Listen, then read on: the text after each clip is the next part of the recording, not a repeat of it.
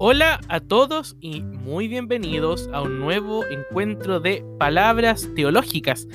En esta semana del 20 de septiembre, para mí es un gusto poder darles la más cordial bienvenida a este espacio de ustedes, a este espacio que lunes tras lunes nos invita a profundizar en nuestra fe, a profundizar en la filosofía, a profundizar en la poesía, a escuchar música, a compartir tantas preguntas, tantas búsquedas que cada uno de nosotros va realizando.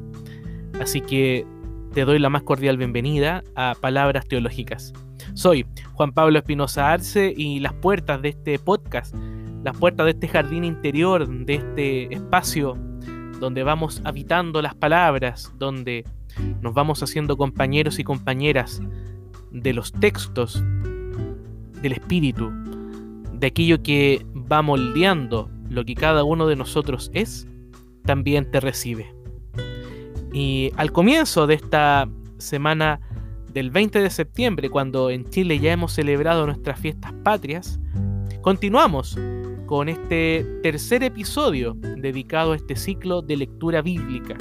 Septiembre, el mes de la Biblia.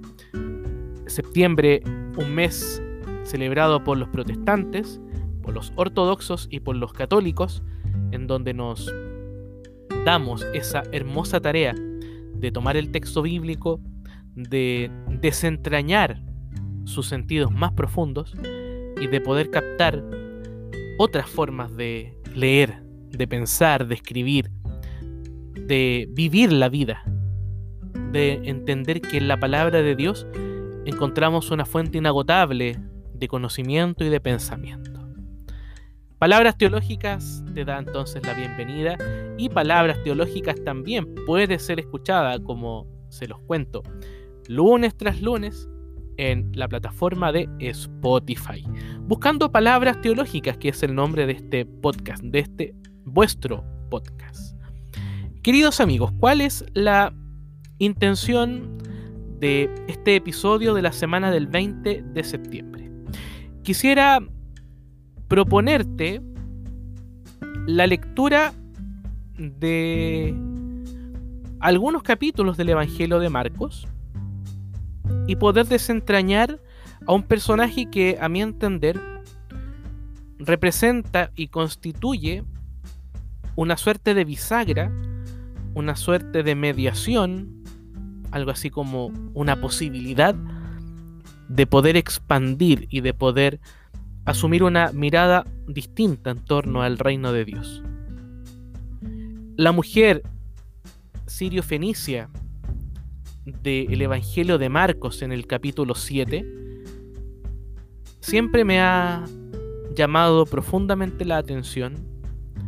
Le he dedicado varias páginas y asumiendo esa ruta que también he hecho con el Evangelio de Marcos como lector, como seguidor de Jesús, es que también quiero invitarte a que podamos hacer juntos este pequeño estudio bíblico, esta reconstrucción del texto y poder tratar de desentrañar qué hay detrás de las palabras que el evangelista, Marcos, nos va regalando en su relato, en su narrativa. La propuesta entonces de esta lectura bíblica la voy a titular la mujer entre dos multiplicaciones del pan. ¿Cuál es la sugerencia? Que puedas tener una Biblia a tu lado, que puedas quizás tener un cuaderno, una agenda, por si quieres tomar algunas anotaciones, por si quieres también colocar tus propias anotaciones y tratar de desentrañar por ti mismo también cuál es el mensaje que para ti te entrega el Evangelio de Marcos. Los textos bíblicos tienen esa apertura que nos emociona, que nos impacta, que nos conmociona, que nos asombra. Y cuando vamos nosotros leyendo, reconociendo lo que está detrás del Evangelio, de los textos, también podemos encontrar una forma muy particular de abrazar al Dios que se hace presente en esos textos. La experiencia de las comunidades cristianas primitivas al momento de plasmar por escrito sus experiencias, su fe en Jesús, es lo que también nos ha llegado a nosotros en los textos bíblicos.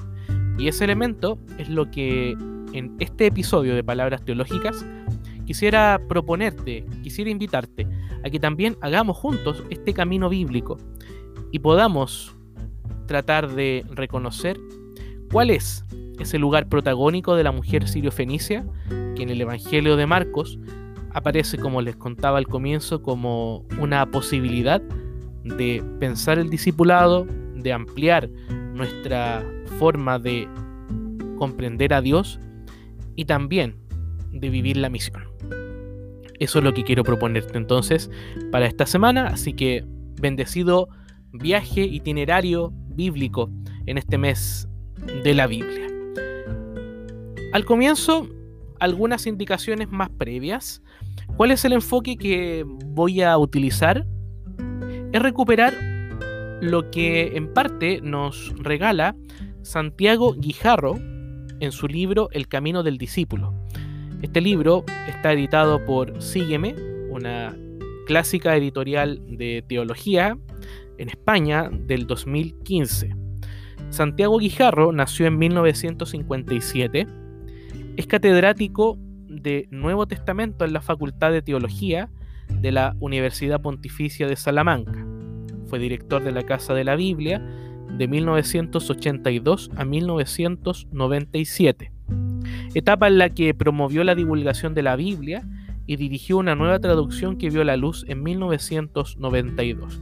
Algunas de las obras de Santiago Guijarro, Fidelidades en conflicto, la ruptura con la familia por causa del discipulado y de la misión en la tradición sinóptica, Dichos primitivos de Jesús, Jesús y sus primeros discípulos, los cuatro evangelios, servidores de Dios y esclavos nuestros, vuestros, los evangelios, memoria, biografía, escritura, la primera evangelización, los dichos de Jesús, introducción al documento Q, y este texto que tengo aquí en mi mesa de trabajo, El Camino del Discípulo, que busca realizar una lectura al Evangelio de Marcos a partir de dos grandes personajes, un personaje principal y un personaje colectivo. El personaje principal es Jesús, el personaje colectivo son los discípulos, asumiendo como en el Evangelio de Marcos, discípulos y Jesús constituyen, digamos, el centro sobre el cual va girando toda la historia. Los conocedores del Evangelio de Marcos indican que hay una suerte de revelación progresiva de quién es Jesús y también una revelación de quiénes son los discípulos. Entonces, a partir de eso y con esas pequeñas indicaciones previas, más otras que voy a comentar a continuación, vamos a ofrecer entonces este itinerario bíblico. Y una pregunta que siempre surge cuando me corresponde dar algún taller de lectura de la Biblia, sin ser un especialista en la Biblia. Los teólogos sí tenemos estudios bíblicos, pero hay colegas, varones y mujeres nuestros, que dedican sus horas de estudio a profundizar y a conocer de manera más exhaustiva la Biblia, pero de alguna manera, y siguiendo el principio del Vaticano II, la Biblia es el, es el alma de la teología. La teología tiene que surgir de la palabra de Dios y por eso también yo me entiendo muy humildemente como un amante de la Biblia y como alguien que está tratando de pensar el texto bíblico a partir de estas otras relaciones con la poesía, con la literatura actual, con elementos más espirituales como fue también la propuesta del podcast de la semana pasada, ¿se acuerdan cuando hacíamos esta lectura de Gabriela Mistral como lectora apasionada de la Biblia? Y una de las primeras preguntas que me gustaría plantear es cómo entrar en la lectura de la Biblia.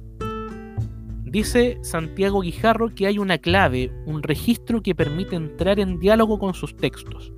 En efecto, dice Santiago Guijarro, en ellos, en los textos, se refleja una experiencia humana profunda, las preguntas por el origen de las cosas, la búsqueda de la sabiduría, el deseo de mejorar el mundo, etc.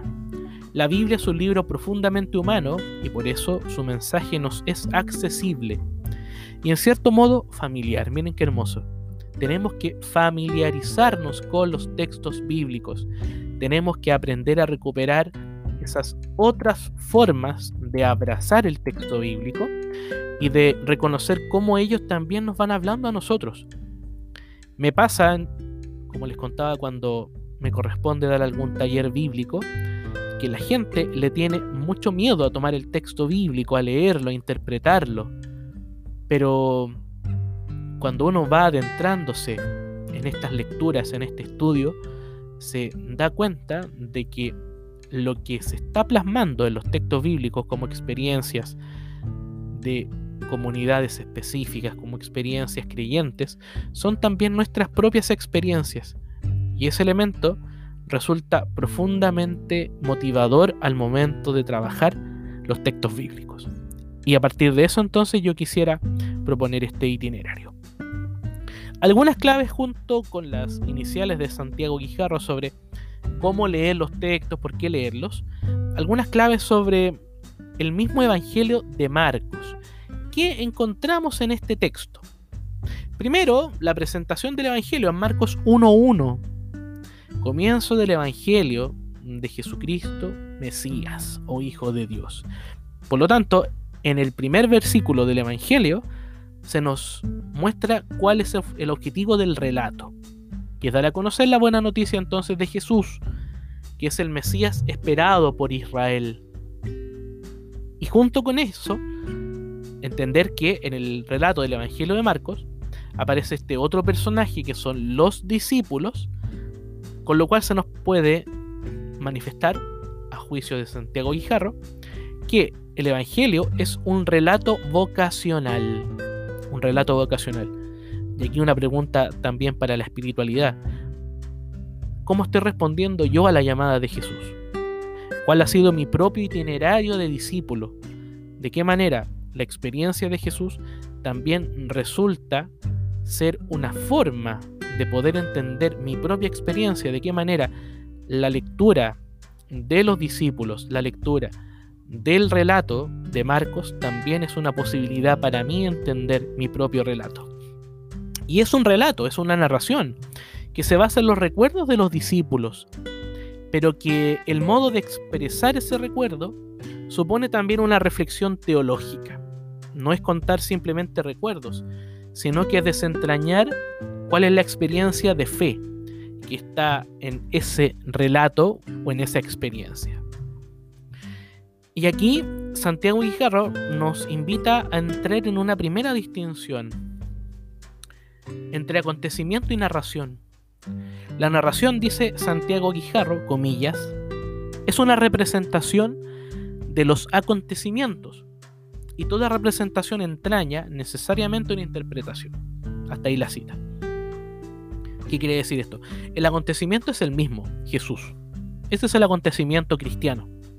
Pero la forma en la que tenemos de contar lo que cada uno de nosotros ha vivido con Jesús es muy distinta. Y por eso es una interpretación. Por eso nos surge la consideración de que el acontecimiento es dicho, es pensado o es asimilado de modos muy distintos. Pero no por eso no es un acontecimiento verdadero. Al contrario, tenemos por lo tanto que ser capaces de volver sobre nuestra propia narración, miren qué hermoso, sobre nuestra propia forma de contar, de entender que nuestra vida es un evangelio, de entender que cuando entramos en la lectura de la Biblia también nos encontramos con nuestra propia experiencia creyente. Y eso es profundamente sanador, es profundamente evangélico. Ese elemento es lo que también nos manifiesta la lectura del el Evangelio en general, de los Evangelios, pero en particular en este estudio del Evangelio de Marcos. Hechas esas primeras indicaciones, vamos a la Biblia, por eso les decía, te invito a tener una Biblia en el celular, en el computador o la Biblia en papel, diríamos, la Biblia física, para hacer juntos esta reconstrucción de los relatos. La clave es poner atención en los detalles. El texto nos va entregando lo que se llama balizas de lectura, que son verdaderas señales, indicadores, que nos dicen, coloca atención en esto, ojo con esto, mira esto, porque esto es importante. Lo que nosotros vamos a realizar es una lectura intencionada, destacando algunas partes, por eso intencionada, de los capítulos 6, 7 y 8 del Evangelio de Marcos, que son llamados por Santiago Guijarro como la sección de los panes. Va de la primera multiplicación de los panes en Juan 6 hasta la segunda multiplicación de los panes, perdón, en Marcos 6 hasta la segunda multiplicación de los panes en Marcos 8. Todas las citas van a estar entonces tomadas de Marcos. El relato comienza en Marcos 6 y dice, Marcos 6, 6, salió de allí y vino a su patria y sus discípulos le siguen. ¿Quién sale? Jesús. El contexto es la patria. Jesús por lo tanto está en la tierra de Israel. Pero en este primer grupo de versículos aparece el conflicto con la familia. Porque Jesús llega a Nazaret, llega a su tierra y la gente dice, pero este no es el hijo de José, no es el hijo de María, no es el, la persona que siempre conocimos, ¿de dónde le viene este conocimiento, esta autoridad? Si nosotros lo conocemos. De ahí donde Jesús dice esa frase que tantas veces se ha utilizado, ningún profeta es profeta o ningún profeta es recibido en su patria y entre su familia. Ahora, ese texto que estamos recuperando en Marcos 6.6 hay que entenderlo con unos textos previos. ¿Cuáles son los textos previos? El texto de Marcos 3, 21, cuando la familia de Jesús sale a buscar a Jesús porque creen que está fuera de sí. Literalmente, porque está loco. Porque está loco. Segundo, el relato de Marcos 3, 31, 35. Ese texto también es muy sugerente porque llega la familia de Jesús, quieren hablar con él, Jesús está en una casa y le dicen, oye, tu familia está afuera, tu, madre y tus hermanos están, te están buscando, te están esperando. Y están los discípulos reunidos alrededor de Jesús, que es una figura bíblica comunitaria, la circularidad representa eso, y Jesús les dice, ¿quiénes son mi madre y mis hermanos? Son los que escuchan la palabra de Dios y la ponen en práctica. Entonces, en el Evangelio de Marcos vemos una permanente tensión entre las familias de sangre de Jesús y la familia, digamos, de discípulos, la familia de la iglesia. Jesús dice, hay que ampliar las relaciones familiares y entender que la auténtica familia son los que escuchan la palabra de Dios y la ponen en práctica. Luego de esta primera indicación que nos sitúa en el marco o en el espacio donde ocurre el relato, todos los relatos ocurren en un lugar, en un tiempo, en un día, en una hora, en un espacio determinado, eso también nos encuadra el relato, viene la narración de la misión de los discípulos. Luego de la muerte de Juan Bautista, viene un nuevo ciclo en la misión de Jesús. Es interesante también darse cuenta de algo.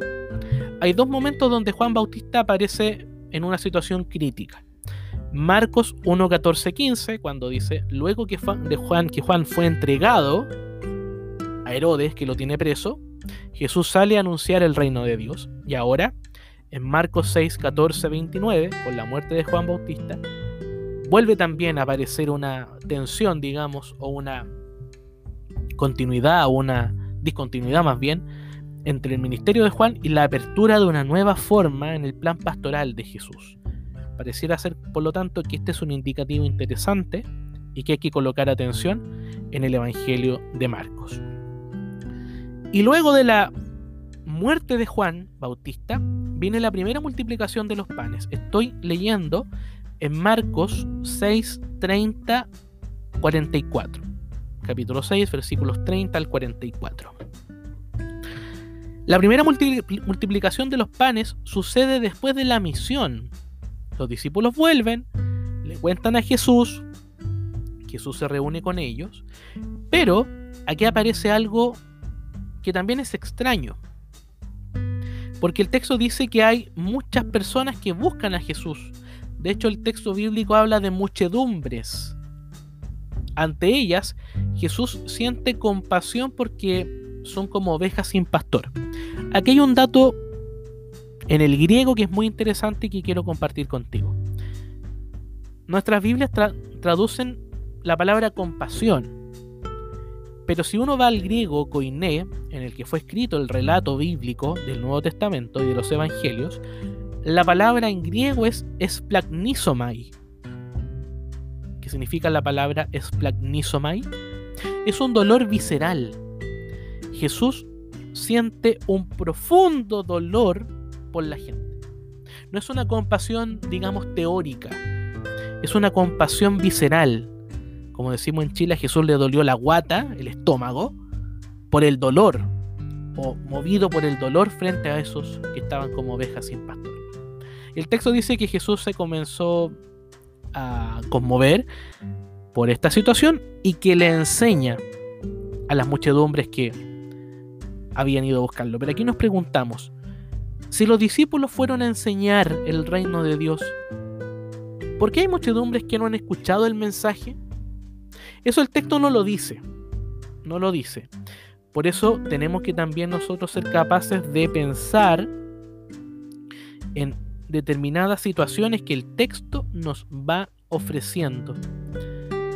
Textos que van mostrando también esta situación media extraña, media extraña, que aparece, los discípulos que van a enseñar, pero hay gente que no ha escuchado el mensaje, hay una paradoja, por lo tanto. Y aquí aparece entonces la primera multiplicación de los panes. Jesús pregunta, ¿qué tenemos para comer? Aparece algo de comida.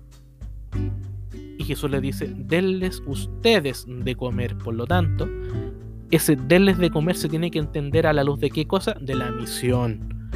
De lo que está iniciando el capítulo 6. El encuadre es la misión de los discípulos que supone también un dar de comer a la gente. No es simplemente la enseñanza, sino que de alguna manera es aprender a dar de comer.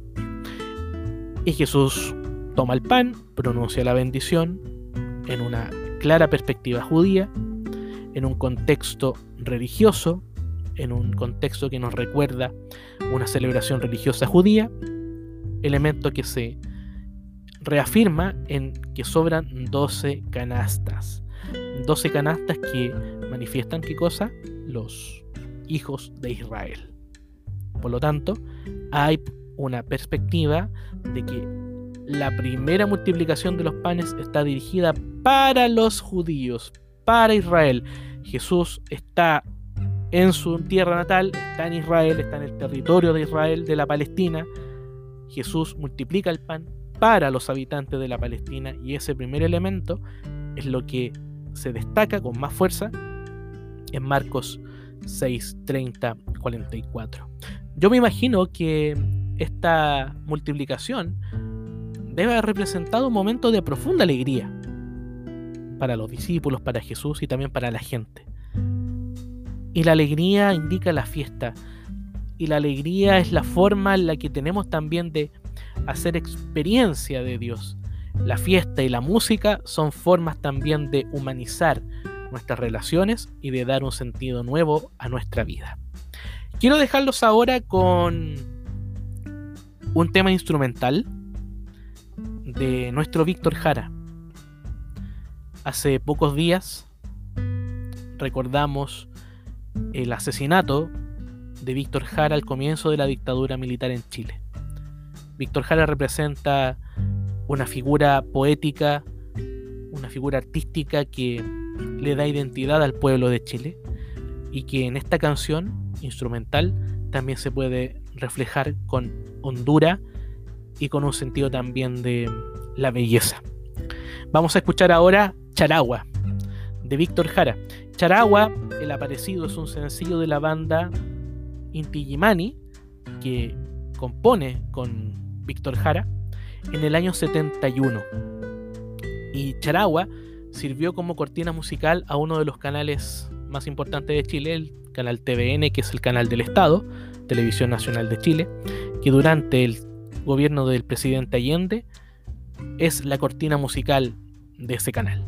Escuchamos entonces Charagua para entrar en la fiesta, en la fiesta de la multiplicación de los panes, con Víctor Jara e Inti Gimani, en Palabras Teológicas.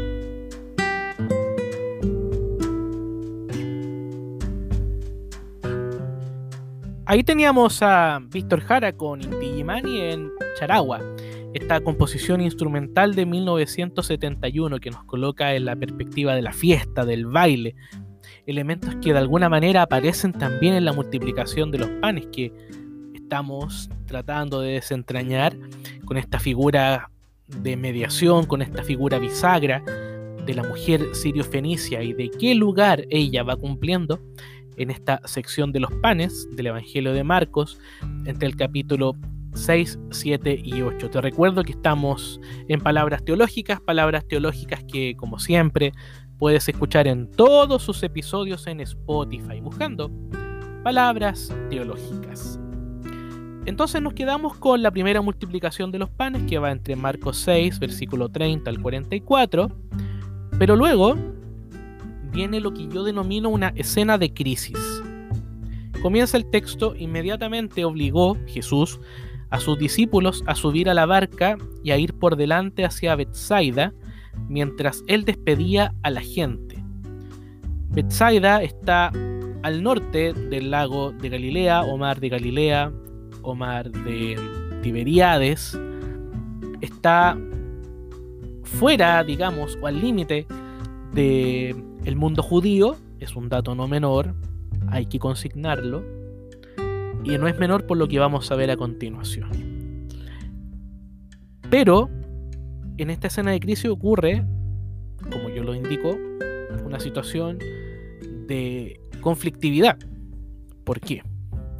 El Evangelio de Marcos tiene como una clave transversal el cruce del lago o del mar de Galilea.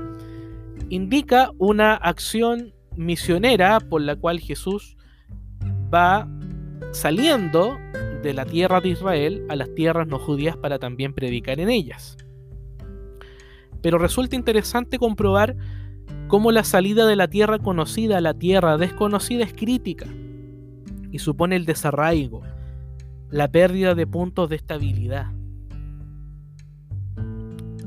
Y hay un dato que también es llamativo. Marcos 6:52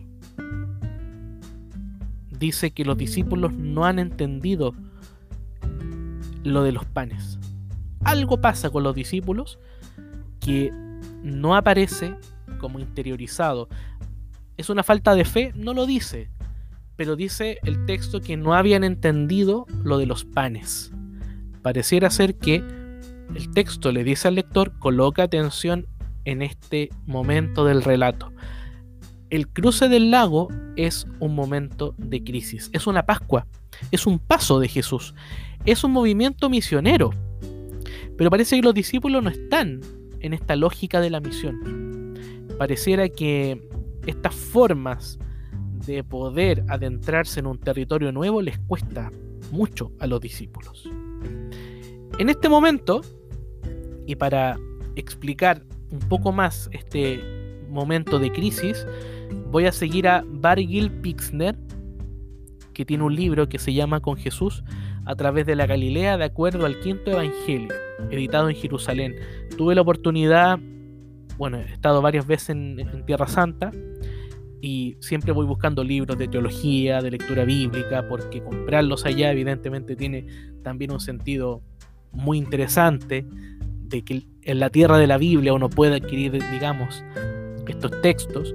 Y es muy bonito este, este relato de Bargil Pixner, porque él, que es benedictino, durante mucho tiempo realizó expediciones arqueológicas, fue profesor de teología en Israel y va mostrando también como un ciudadano en Israel cómo se entienden los textos bíblicos del Evangelio. Eso es maravilloso. Ojalá que lo puedan conseguir con Jesús a través de Galilea de acuerdo al quinto Evangelio. Ese texto, por lo tanto, representa una forma bien sugerente de poder acercarse a comprender esta forma de los textos bíblicos. Lo primero que pasa en el texto de crisis es que Jesús sube a la montaña y que hay un cambio de ruta. Luego de esa situación de la, de la tempestad en el lago, que Jesús calma la tempestad, que camina sobre el agua. hay un cambio de ruta. Originalmente la dirección era hacia Bethsaida, pero terminaron dirigiéndose a Genezaret, en el versículo 53 del capítulo 6 de Marcos. Y luego viene lo que se llama el ciclo de curaciones, entre Marcos 6, versículos 54 y 55. El grupo se encuentra cerca de la frontera con Fenicia, del mundo no judío, y aparece aquí con una sugerente presencia las discusiones con los fariseos sobre lo puro y lo impuro. Estamos en la perspectiva del límite entre lo judío y lo no judío. Y de alguna manera este relato de la discusión con los fariseos, que eran los que hacían cumplir la ley, los que colocaban las leyes, todas las, prescripciones religiosas del culto, de la moral, tiene algo que ver con esta situación del límite. Si nosotros leemos en Marcos 7, versículos del 1 al 5, encontramos lo siguiente.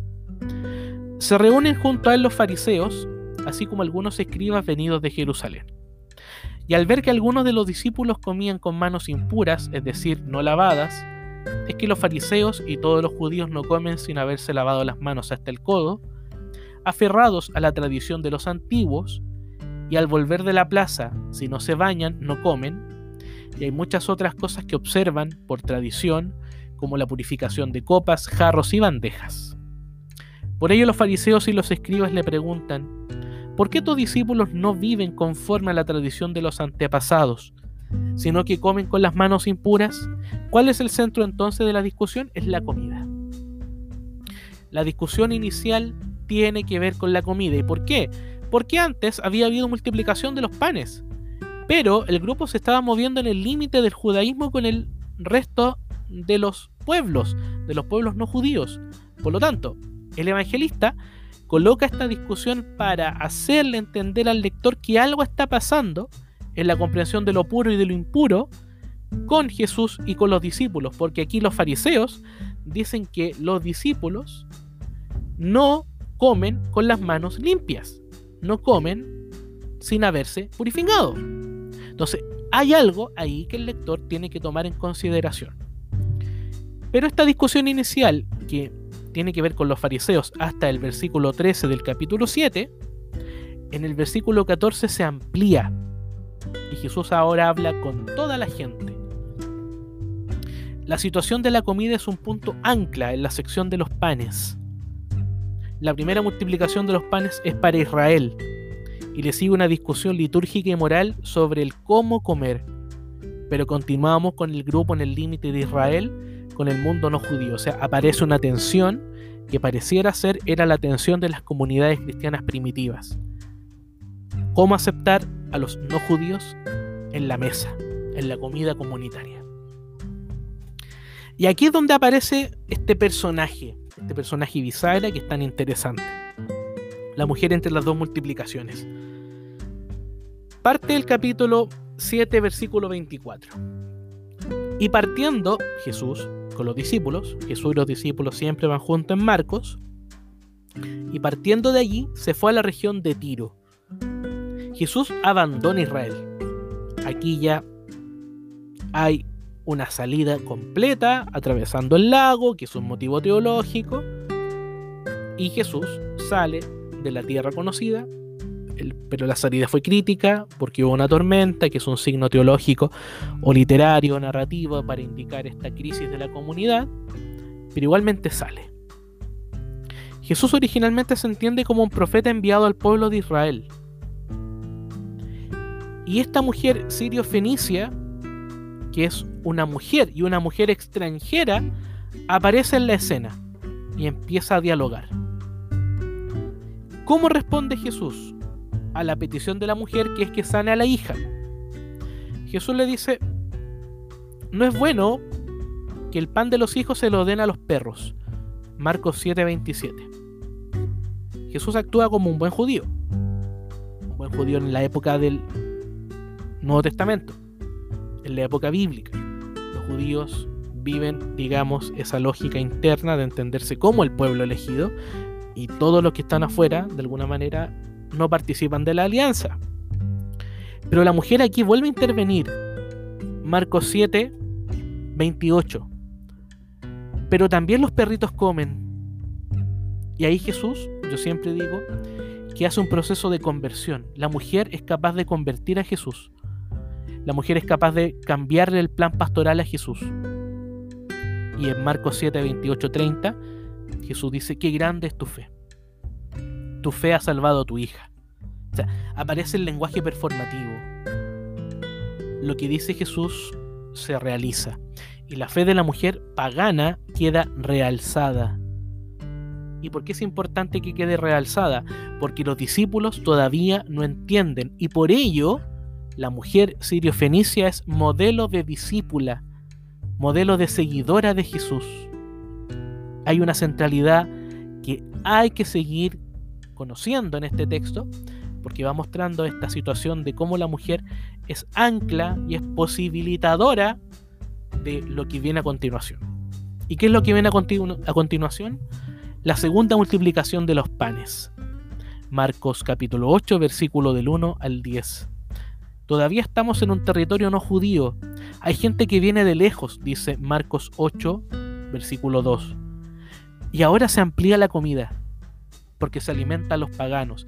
Entonces yo me pregunto, ¿qué rol habrá cumplido la mujer sirio-fenicia? Pareciera ser que la mujer sirio-fenicia fue la que posibilitó que la comida también llegara a los perritos. Pareciera ser que la mujer sirio-fenicia posibilita que la multiplicación de los panes, así como ocurrió en un territorio judío, también y ahora se amplía a un territorio no judío. Se recogen siete canastas, es el signo de la plenitud. Todos estamos llamados a la comida del reino de Dios. Resuena todavía los siete diáconos de la primera comunidad helenista, de la primera comunidad abierta a los no judíos, los diáconos que sirven la mesa, la mujer de alguna manera también cumple la figura de la diaconía, del servicio, de la entrega. Es maravillosa esa forma de comprender el texto bíblico y de pensar también en nuestra propia espiritualidad diaconal, del servicio, de la entrega, de ser capaces de alimentar a los que están esperando el pan. No solamente el pan material, sino que también el pan simbólico, el pan de la enseñanza. Y yo me pregunto, ¿continúa estando la sombra de la duda de los discípulos? Pareciera que sí, porque los discípulos no logran comprender el mensaje de los panes en ninguna escena. Marcos capítulo 8, versículo 16 al 21. Dice lo siguiente. Ellos, los discípulos, hablaban entre sí porque no tenían panes. Dándose cuenta, Jesús les dice, ¿por qué están hablando de que no tienen panes?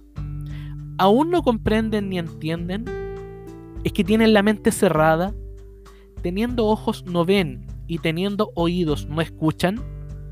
¿No se acuerdan cuando partí los cinco panes para los cinco mil? ¿Cuántos canastos llenos de trozos se recogieron? Doce, le dicen. Y cuando partí los siete entre los cuatro mil, ¿cuántas canastas llenas de trozos recogieron? Le dicen siete. Y continuó Jesús, ¿Aún no entienden? No, los discípulos no son capaces de entender. En cambio, la mujer sí es capaz de entender y por eso Jesús le dice a la mujer, mujer que es grande tu fe, no como la de estos otros que tienen la mente cerrada y tienen el corazón cerrado, porque no son capaces de entender qué está detrás de la multiplicación de los panes. Ahora, algunas últimas preguntas en torno al relato. ¿Por qué los discípulos no entienden? Santiago Guijarro, a quien hemos estado pidiendo ayuda en este itinerario bíblico, nos ofrece algunas pistas. Primero, nos dice, miren los números de las canastas. 12, Israel. 7, el mundo fuera de Israel.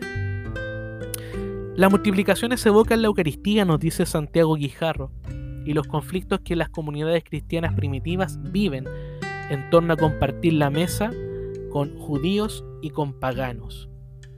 Hay algo que tenemos que nosotros también ir reconociendo, que es, es la dinámica de salida del reino de Dios. El reino de Dios supone una apertura a lo distinto. Es una lógica de la inclusión. Eso es lo que nos enseña la experiencia del pueblo de Israel en esta perspectiva discipular con Jesús. Resuena el texto de Gálatas capítulo 2, versículos 11 y 14 que dicen, Pero cuando vino Cefas o Pedro a Antioquía, me enfrenté con él cara a cara, Pablo está hablando ahí, porque era digno de represión. Pues antes que llegaran algunos del grupo de Santiago, comía en compañía de los gentiles, pero una vez que aquellos llegaron, se le vio recatarse y separarse por temor a los circuncisos. Y los demás judíos le imitaron en su simulación, hasta el punto de que el mismo Bernabé se vio arrastrado por la simulación de ellos. Pero en cuanto vi que no procedían con rectitud, según la verdad del Evangelio, dije a Cefas en presencia de todos, si tú siendo judío vives como gentil y no como judío, ¿Cómo fuerzas a los gentiles a judaizar? ¿Qué significa eso? Hay un conflicto que Pablo cuenta en los Gálatas, en la carta a los Gálatas, donde a los no judíos se les obliga a vivir como judíos. Pero Pedro come con los paganos, pero cuando están los judíos, como que se aparta, entonces eh, Pablo le dice, a ver, pero ponte de acuerdo contigo mismo, ¿qué vas a hacer? ¿Cómo vamos a eh, tener al margen a los no judíos? ¿Por qué tú obligas a? Pablo también entiende, Pablo es una fuerza evangélica que deconstruye el cristianismo primitivo y ese elemento también aparece de alguna manera en este relato de Marcos. Cómo compartir la mesa entre judíos y no judíos. Eso es lo que Santiago Guijarro llama la tentación del gueto decir ellos o nosotros, nosotros y los distintos, nosotros somos mejores que ellos. No. La mesa, la comida del reino de Dios es una fiesta para todos. Y la mujer sirio-fenicia representa esa fuerza de apertura. Algo pasa con la relación de Jesús con esa mujer que de alguna manera permite ampliar la frontera, correr la cerca y poder unir en la mesa a los no judíos. Finalmente quiero compartirte algunas preguntas para la oración o para la reflexión personal. Primero, ¿cómo el ciclo de los panes, Marcos 6, 7 y 8, nos ayuda a vivir la Eucaristía, la cena, la liturgia en nuestras comunidades? Segunda pregunta, ¿tenemos la tentación del gueto? ¿Cómo podemos superarla? Finalmente, ¿Cómo ser comunidades en la perspectiva dinámica del reino? Lo que he querido compartir contigo en este breve estudio bíblico ha sido conocer algunas formas de interpretar este ciclo de los panes, Marcos 6, Marcos 7 y Marcos 8, y tratar de resaltar, de recuperar esta figura de la mujer sirio-fenicia, que es una figura de mediación, es una figura posibilitadora que de alguna manera permite también que los panes que estaban destinados casi exclusivamente para Israel, ahora también lleguen al corazón, a la mesa de los no judíos. El reino de Dios nos coloca la perspectiva de la apertura, de lo nuevo. La pregunta es, ¿estamos dispuestos finalmente a entrar en esa dinámica? La respuesta es de cada uno pero de alguna manera los testimonios bíblicos nos van ayudando a profundizar esa presencia siempre nueva del reino de Dios y de su Mesías Jesús. Para mí, queridos amigos de Palabras Teológicas, ha sido un gusto compartir este pequeño estudio bíblico en este ciclo del mes de la Biblia. Te animo a leer los textos bíblicos, a volver a escuchar el podcast a seguir leyendo los textos, lee el capítulo 6, el 7 y el 8 de Marcos y puedes también tú encontrar elementos nuevos. Me gustaría también poder conocer eso. Recuerda que puedes escribirme a teologíaenredes.gmail.com Estaré muy contento de poder recibir tus dudas, tus comentarios, tus preguntas. Y como siempre te invito a que puedas escuchar todos los episodios de Palabras Teológicas en Spotify, buscando Palabras Teológicas. Te deseo una muy buena semana y que todo lo que vayas proyectando durante estos nuevos siete días sean muy buenos. Y si Dios quiere, nos volvemos a escuchar el próximo lunes cuando entre todos hagamos palabras teológicas. Que estén todos muy bien, a seguir cuidándose. Chao, chao.